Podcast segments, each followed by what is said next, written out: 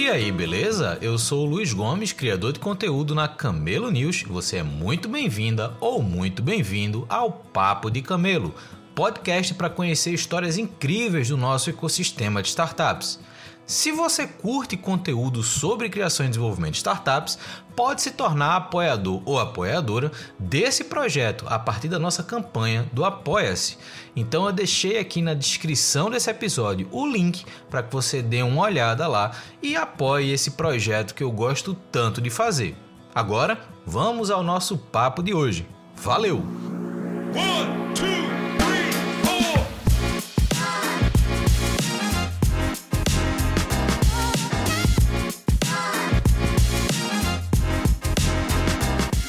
Estamos começando mais um Papo de Camelo. Hoje a gente vai conversar com Camille Yochabel, que é CEO e fundadora da Jobcam, uma startup que atua no mercado de RH com uma proposta que particularmente eu nunca vi e eu descobri que é uma proposta pioneira no mercado. Então a gente vai ter muita coisa para discutir, tanto para quem faz parte do mercado de RH, quem está empreendendo no RH Tech, mas também quem faz parte do ecossistema de startups e quer descobrir novos modelos e novas abordagens. Camila, primeiro agradecer o tempo e a disponibilidade para a gente bater esse papo, passando a bola para você, como eu faço com todo mundo, quem é você e como é que você chegou até aqui? Boa, eu que agradeço o convite. É, eu sou Camila Yochabel, mãe do Benjamin. Sou, vou fazer minha audiodescrição. Eu sou uma mulher branca de olhos verdes. Agora eu estou com cabelo encaracolado, mas geralmente, né, é, é, é liso. É, e agora, nesse momento, visto azul, estou com a tiara branca. Eu sou uma nordestina, né? Assim como você, ó, oh, o sotaque aqui, nordestino no poder. É, sou natural de Mossoró, Rio Grande do Norte, e moro aqui em São Paulo já vai fazer acho que nove anos, nem já perdi as contas. Um, perdi as contas do tempo, mas não perdi o meu sotaque, como vocês podem estar percebendo aí.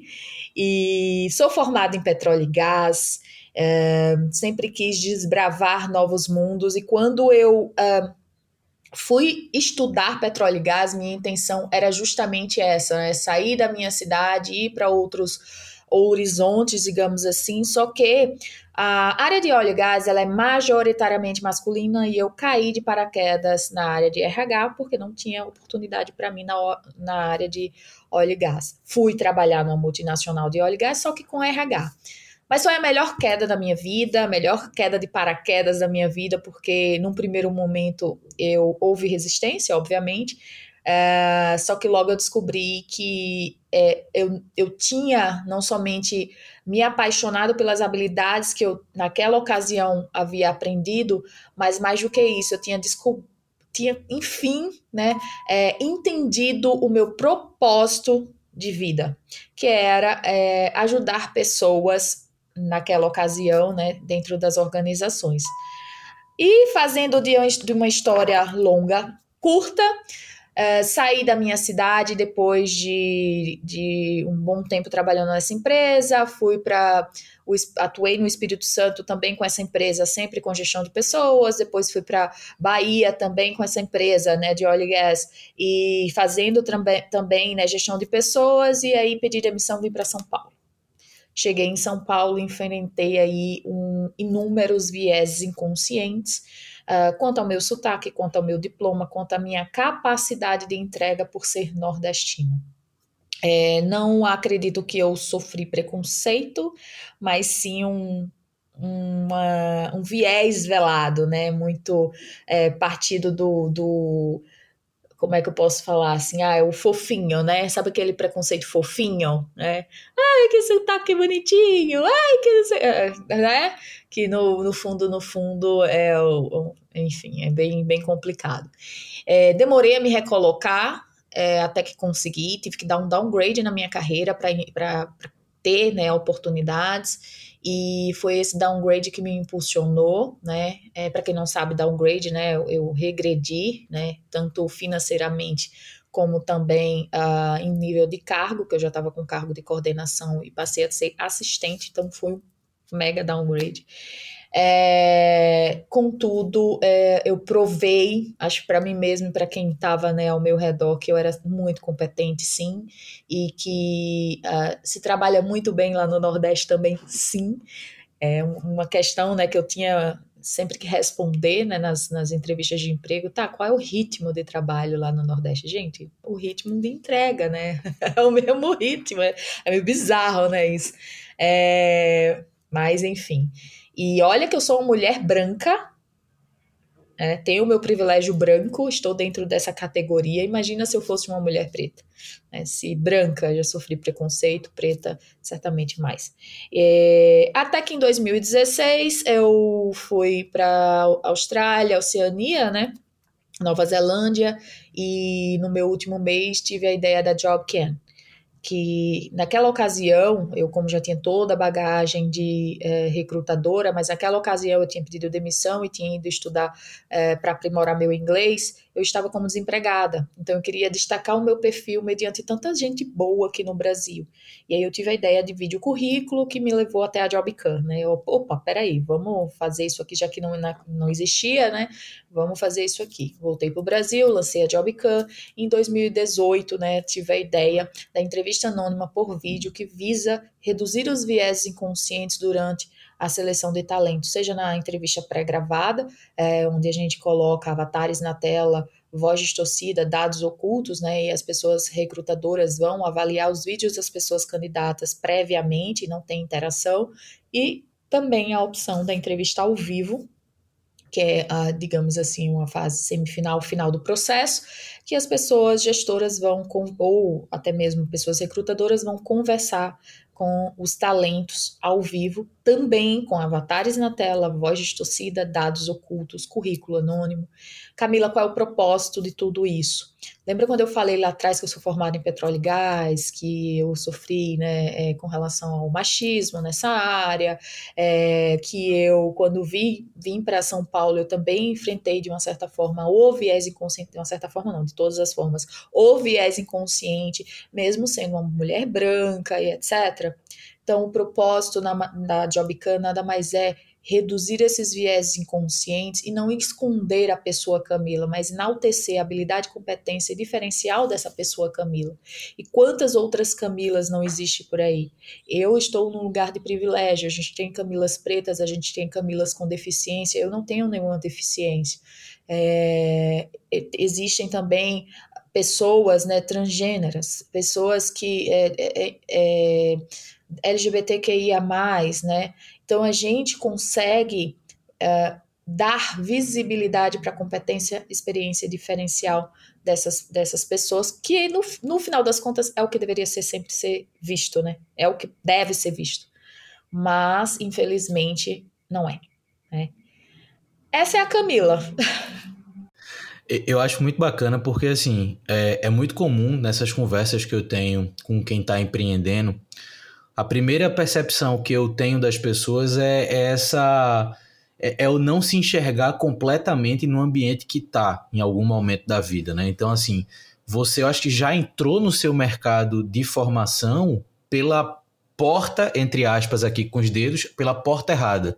Né? Então, você, engenheira, entrou pela porta do RH, como você falou, acabou sendo uma baita oportunidade, mas se a gente for olhar via de regra, você não entrou no mercado ao qual você se preparou durante quatro, cinco anos de, de faculdade, de universidade, para exercer. Né? Então, você teve que achar ali uma rota alternativa, se colocar numa outra posição, desenvolver outras habilidades, ou seja, você acabou acumulando ali uma experiência que não era previamente a que, a, a, que você estava planejando para a vida, mas soube aproveitar isso de uma outra forma, soube transformar essa, de novo, fazendo aspas com os dedos aqui, a porta errada para se tornar a porta certa.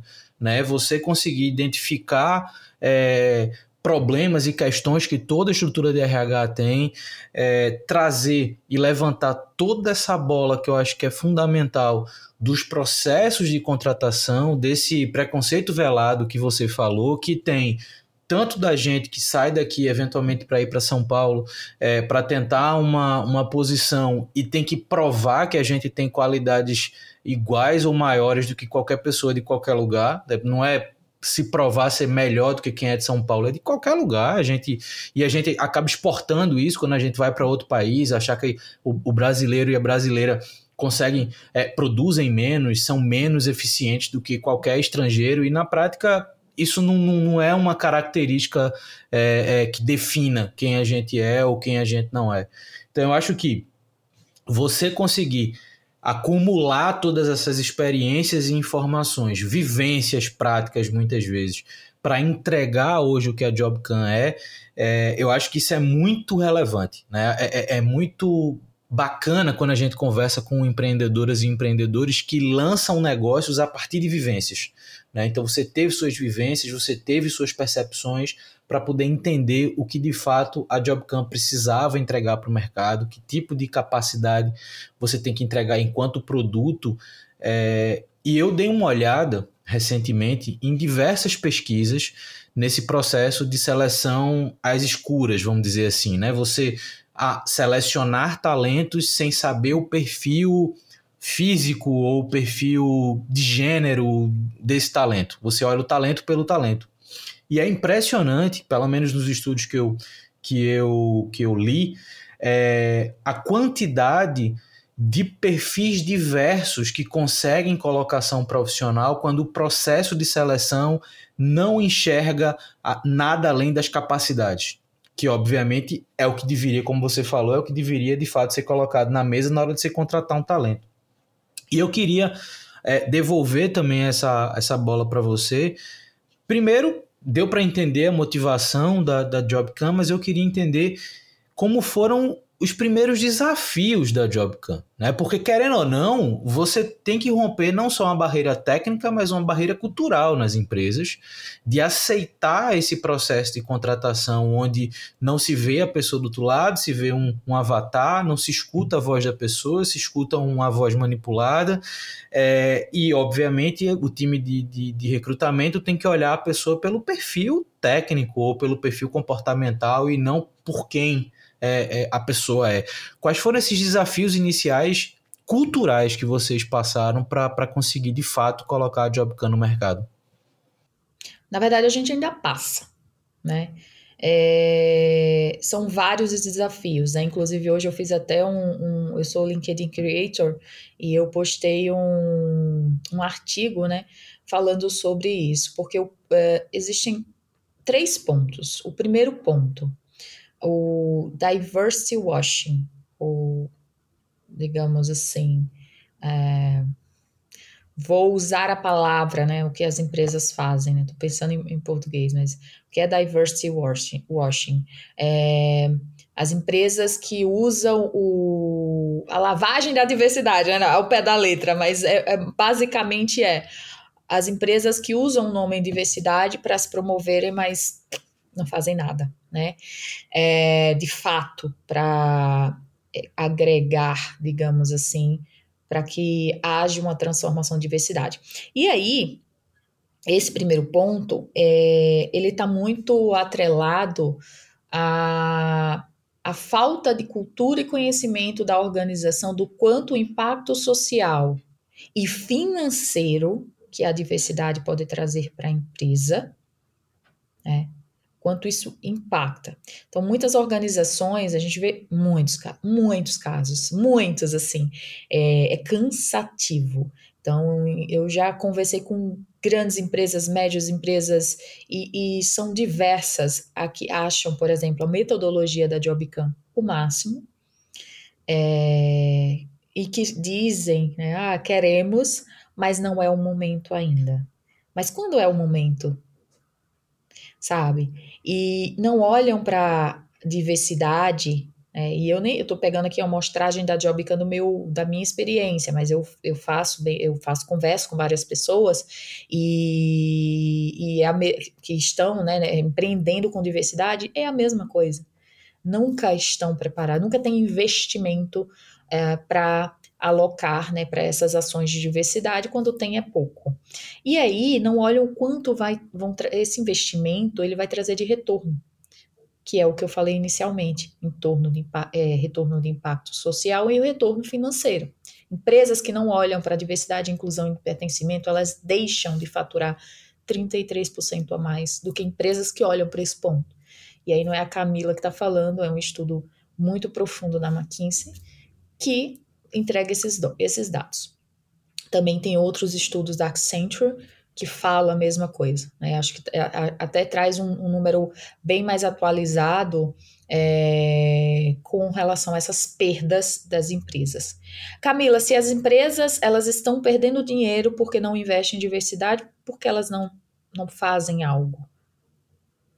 Porque elas ainda não entenderam que elas estão perdendo, sabe? Percebe? É, eu, a minha visão, assim, bem olhando, vamos supor que estão tá, lá todas as organizações, né, as que não estão, que não, as que não, que fazem diversity washing, estão lá e eu tô aqui do lado de cima olhando para baixo, né? E eu vejo assim, nossa, elas estão se batendo, elas não sabem que uma hora essa bolha vai estourar. Sabe? Porque o mundo ele não permite mais é, que haja preconceito em sua totalidade. Né? A gente viu agora uh, o caso do Vini Júnior, de racismo. Né? É, vamos ter pessoas que vão né, se posicionar a favor do que aconteceu com o Vini Júnior? Óbvio que vamos. Mas a gente, eu ainda acredito que nós vamos ter muito mais pessoas, empresas e organizações e governos se posicionando contra o que aconteceu com Vini Júnior. Estou pegando um retrato. Isto posto, no primeiro problema, falta essa conscientização, essa educação e falta também essas empresas perderem dinheiro.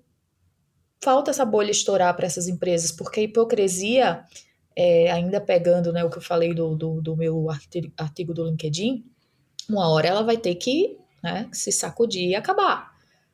Tá? É, segundo, quando a gente fala de entrevista anônima, que no caso é, a, é o que nós fazemos na Jobcam, a barreira que a gente teve e ainda tem é que uh, muitas organizações elas se posicionam uh, num formato assim, vamos, vamos supor, é, queremos investir uh, numa entrevista anônima, mas os nossos gestores ainda não estão preparados. Só que o que hoje nós fazemos é justamente uma continuidade de todos esses treinamentos de viés inconscientes que a gestão começa. E aí, querem fazer top-down. Vamos fazer entrevista anônima para todos os gestores, de cima para baixo. Não funciona dessa forma. Tem que ser gradativo. Então, a gente vai começar por áreas. Né? Então, não adianta querer fazer tudo, implementar tudo de uma vez, porque não vai funcionar. Então, esse problema operacional, digamos assim, é um, um segundo é, grande problema que a gente enfrenta é, com algumas organizações. E por fim, a gente tem um, um, uma falta de entendimento, e, e eu até nomeio isso como preconceito velado, uma falta de conscientização do viés inconsciente, que é o seguinte: então, o que a gente escuta muito né, das pessoas gestoras, de grandes organizações, de grandes lideranças e algumas vezes até de algumas consultorias de, de diversidade é o seguinte: para se trabalhar diversidade numa empresa, precisa haver é, total é, interesse, a abertura, né? É, a entrevista anônima ela oculta os nossos viés. Contudo, essas pessoas muitas vezes se colocam num lugar de não temos vieses ou precisamos ensinar aos nossos gestores quais são os vieses. Só que o viés inconsciente, que existe mais de 370 aí, tem um estudioso que é, faz né, essa pesquisa, esses vários levantamentos, e aí eu, os, os cinco mais conhecidos, né, que geralmente o RH trabalha, que é o viés de percepção, de afinidade, o efeito Elo, o viés uh, de manada, né, efeito grupo, e o viés de, é, de afirmação. Não sei se eu já, já repeti. Mas tem, os, os, vocês podem, inclusive, super recomendo é, ler os artigos da Regina Madaloso. Ela é uma gênia do viés inconsciente. Quem quer se aprofundar sobre esse assunto, super recomendo. É, e essas empresas elas se colocam num lugar de já sabemos, nós não temos viés inconscientes. Não, nossa liderança precisa ser genuíno, precisa contratar pessoas pretas, mulheres, sabendo, porque elas, né, tem que ser genuíno. Gente, se a gente não fizer um treinamento antes com essas pessoas, se a gente não é, fizer com que elas olhem para as pessoas com deficiência, para as pessoas nordestinas, para as pessoas, principalmente mulheres pretas, por habilidades, competências e diferenciais, elas são seres humanos. Dificilmente elas vão virar essa chave e vão acabar com esse viés inconsciente, muitas vezes, que leva para o preconceito. Então, essa é outra barreira, né? É, que a gente está transpondo, não à toa que uma das. É, é uma linha muito muito tênue quando eu falo assim, nossa, a gente esconde para revelar, né? A gente esconde é, aquilo que não deveria importar para a sociedade para poder enaltecer a habilidade, competência e diferencial das pessoas. Nos Estados Unidos, por exemplo, é lei. Você não pode ver nenhum nome né? Porque principalmente que tem muito, tem vários é, estados, né? Cada um tem, tem sua é, legislação que é, tem lei principalmente para contratação de pessoas muçulmanas, pessoas latinas, mulheres. E não pode mostrar o nome justamente porque tem esse viés inconsciente.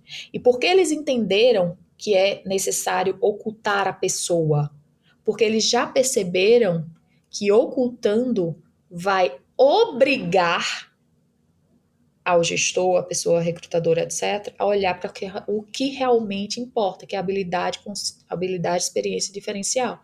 E aí, é, meio que seta o cérebro da pessoa para isso, sabe? Porque o, o, o, os outros, os estereótipos, gênero, não, não, não faz diferença né, no dia a dia na habilidade.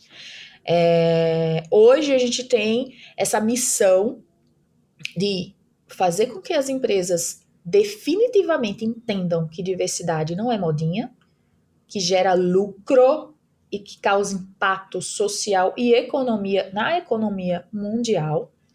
A gente tem um desafio de é, engajar a liderança para, de fato, entender que eles também vão se beneficiar como profissionais.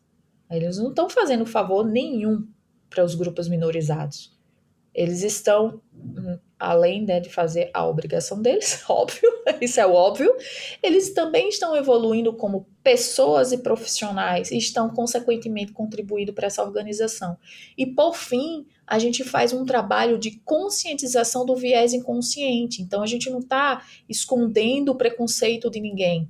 A gente está educando o cérebro dessa pessoa para que esse preconceito, esse viés inconsciente dela, é, obviamente não vai ser eliminado, né? Porque senão ela morre. Porque quem não, quem não tiver viés inconsciente é um ET ou já morreu, não tem como.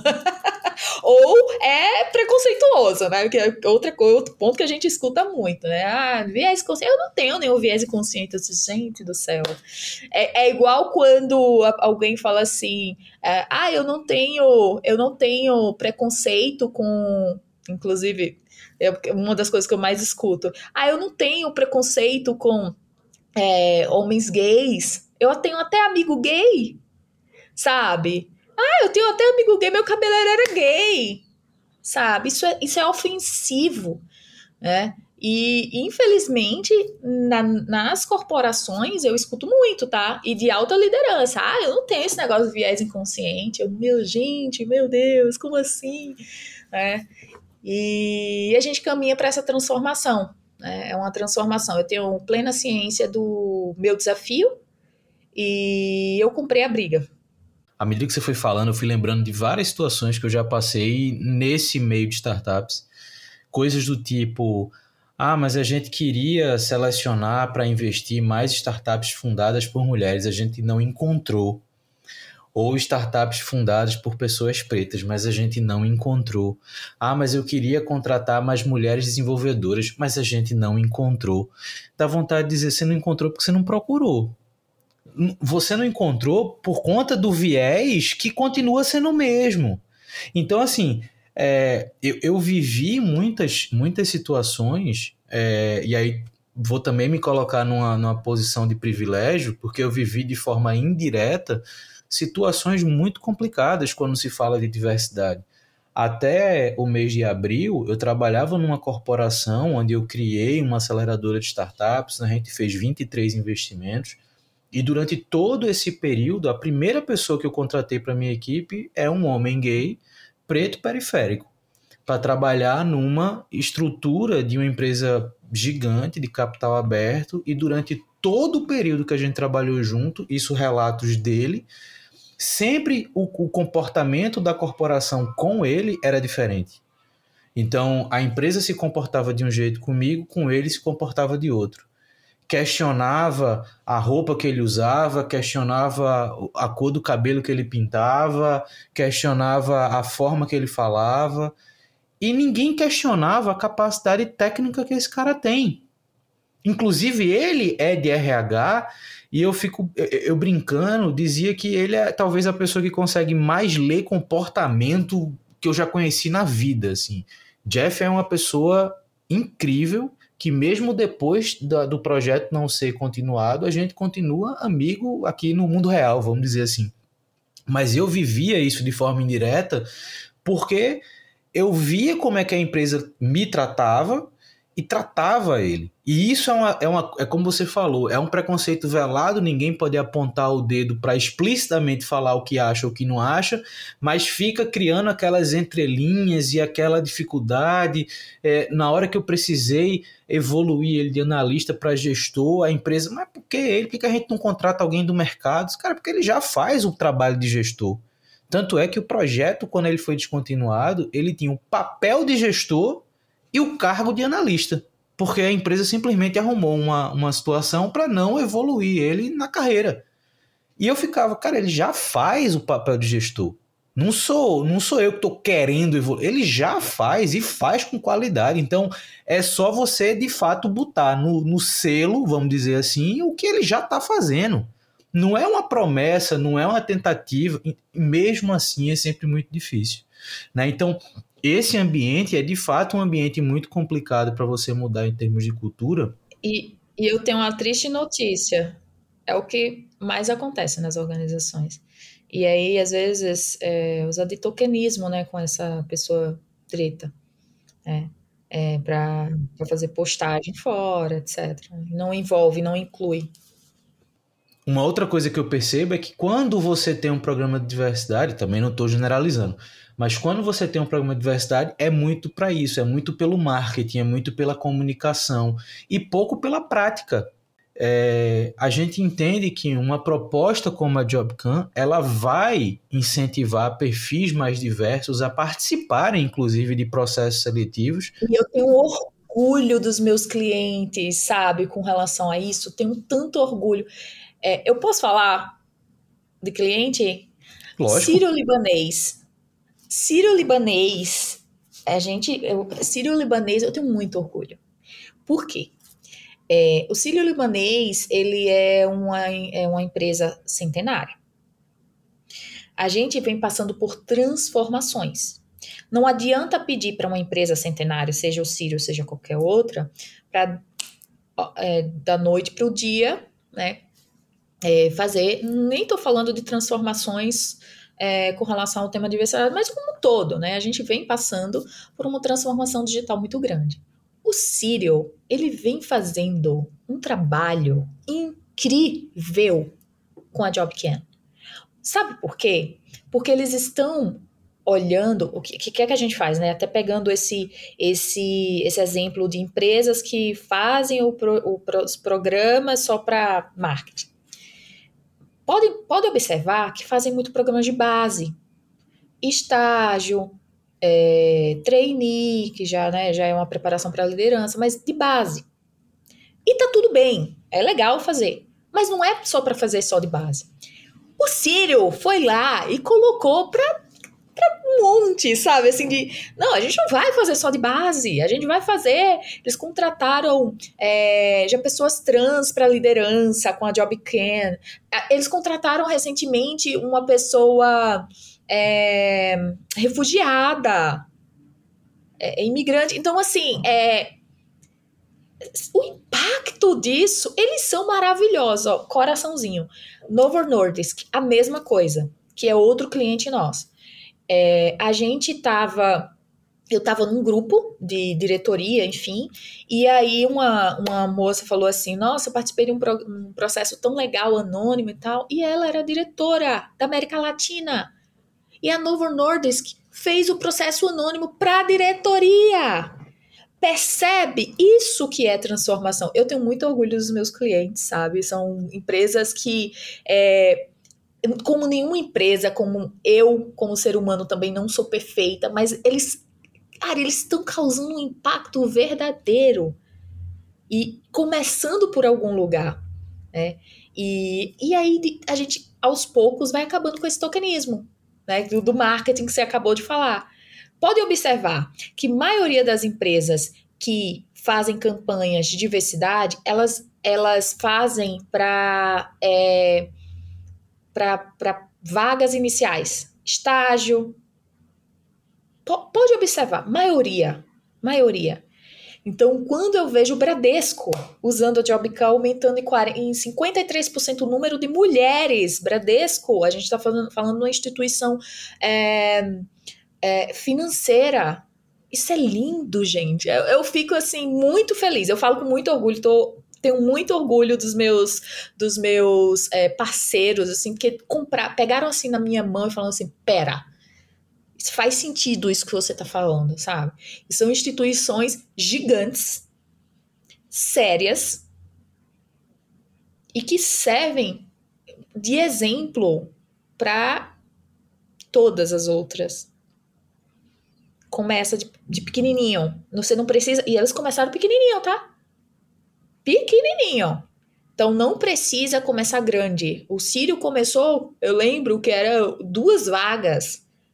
Era, foi pequenininho, aos poucos, foi. Hoje, até o, o o, uma pessoa lá falou assim, Camila, a gente tá andando na, na, na, na, nos corredores, e aí os diretores, ah, aquele, quero aquele negócio anônimo, quero aquele negócio. Então tá tomando outra proporção. Mas por quê? Porque tá sendo trabalhado pelo exemplo.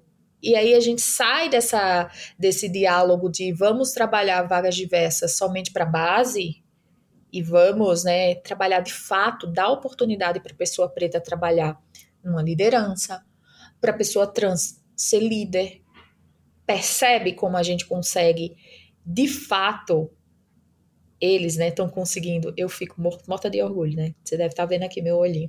É, a gente consegue, é possível, sabe? É possível. De pouquinho em pouquinho, mesmo, mesmo em empresas grandes, a gente consegue fazer uma grande transformação. E aí, aí vamos fazer marketing. Mas vamos fazer marketing com respaldo, vamos fazer. E não é marketing para fazer marketing porque a marca é boa. Não, é para inspirar outras empresas a é, fazerem o que eles estão fazendo. Então, quando eu encho a boca para falar de orgulho do Sírio Libanês, que, by the way, nem precisa do meu marketing, né? vamos, vamos, vamos combinar, é o Sírio Libanês, sabe? Mas é, é preciso ser, é, compartilhar para servir de exemplo é, de gestão para outras organizações. Você cria identificação nas pessoas. Né? A partir do momento que você vê é, uma liderança mulher, preta, é, LGBT, então você consegue criar do outro lado uma identificação de uma população que nunca se viu naquele lugar. Eu acho que o, o ponto-chave dessa, dessa devolutiva que essas empresas fazem para o mercado, uma vez que entendem o papel desse processo de contratação, é fazer com que toda uma popularização, uma, uma população, se veja naquele lugar. Diz assim, cara, eu consigo escalar para um papel de liderança, eu consigo ser capaz de estar tá numa posição de destaque, eu não vou ser só é, estagiário, trainee e vou ficar ali na operação, sendo, sendo estatística nas empresas. As pessoas, de forma orgânica, querem alcançar seus objetivos maiores, querem posições de destaque, isso é natural. Se o homem branco hétero da Faria Lima quer ter o destaque, a mulher preta periférica também quer ter o destaque, do mesmo jeito. O que a gente tem que pensar é até que ponto as lideranças hoje das empresas responsáveis por esse processo de contratação de fato estão se abrindo para contratar talento pelo talento. Geralmente contrata pela afinidade, né? Exatamente, exatamente. E, e eu vou levar isso para um ambiente, eu vou até levar isso para um ambiente mais leve. O próprio podcast. Tipo, quando você olha podcasts de negócio, e cada um procure onde quiser e o que quiser. Mas quando uhum. você vai olhar podcast negócio, se você trocar o nome da pessoa e o nome da empresa, as histórias são as mesmas. Porque é sempre o mesmo perfil do homem hétero, branco, Faria Lima. É, é essa galera que parece ser o reflexo da imagem da, do empreendedorismo de sucesso. E eu costumo pegar o, o, meu exemplo muito menor, esse podcast é muito menor comparado com outros. Por enquanto, por enquanto. por enquanto. Mas se você for olhar as pessoas que eu já conversei, cara, são histórias incríveis de pessoas com perfis completamente distintos. Então, é, é quebrar aquela máxima de ah, eu só converso com esse perfil porque eu não encontrei outro. Cara, se você procurar, você encontra.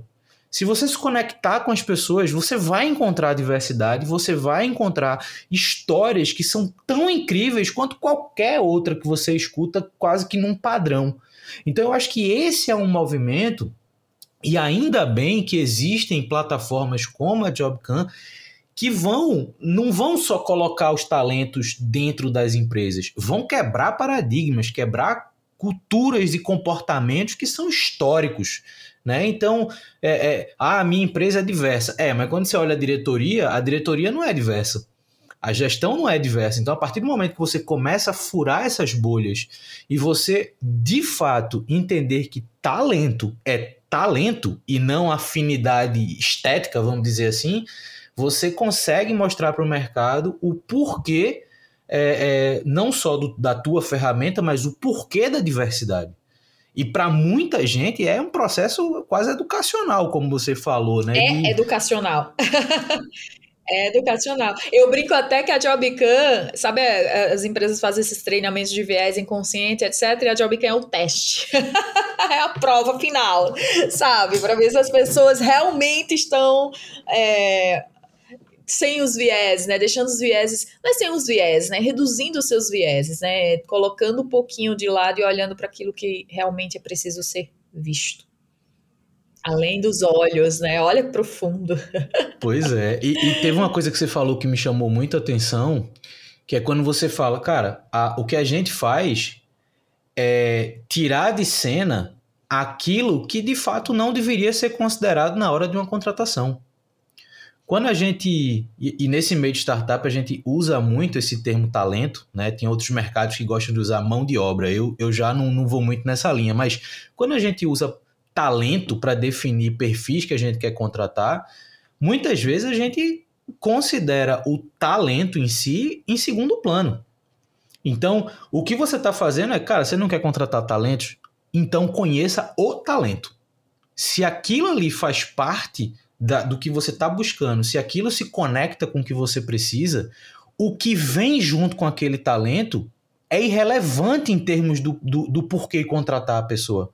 Entendeu? Então eu acho que isso é um ponto muito chave.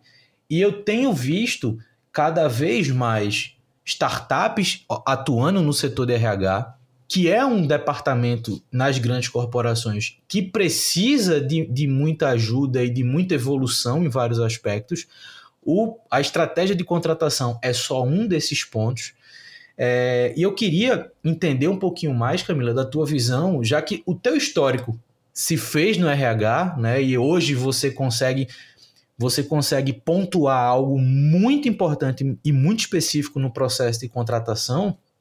Como é que você enxerga esse movimento do RH, a figura do RH corporativo, neste, neste, neste momento onde não só a diversidade está sendo colocada na mesa, mas essas tecnologias estão, estão surgindo para apoiar, para dar eficiência, para trabalhar a diversidade. Como é que você hoje enxerga esse movimento dessas RH Techs frente ao perfil do RH corporativo?